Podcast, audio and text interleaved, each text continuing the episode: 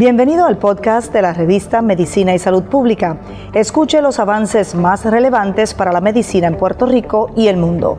Si desea ver este podcast en vídeo, puede hacerlo en nuestro canal de YouTube Revista MSP.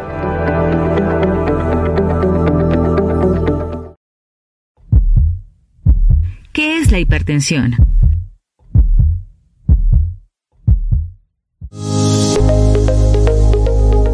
Para que a todos nuestros órganos les llegue sangre y puedan funcionar de la manera correcta, el cuerpo cuenta con un sistema especializado de tuberías llamadas arterias y venas y una bomba especializada que es el corazón. El corazón realiza un ciclo de bombeo que se repite millones de veces durante nuestra vida.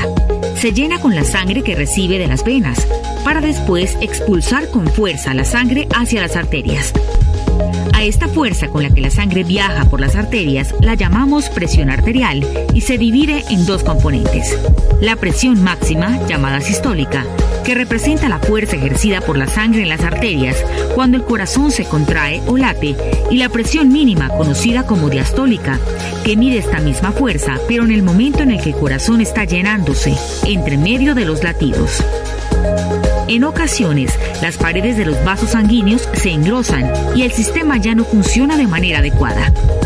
Se aumenta la fuerza con la que la sangre va por las arterias y genera lo que llamamos hipertensión arterial.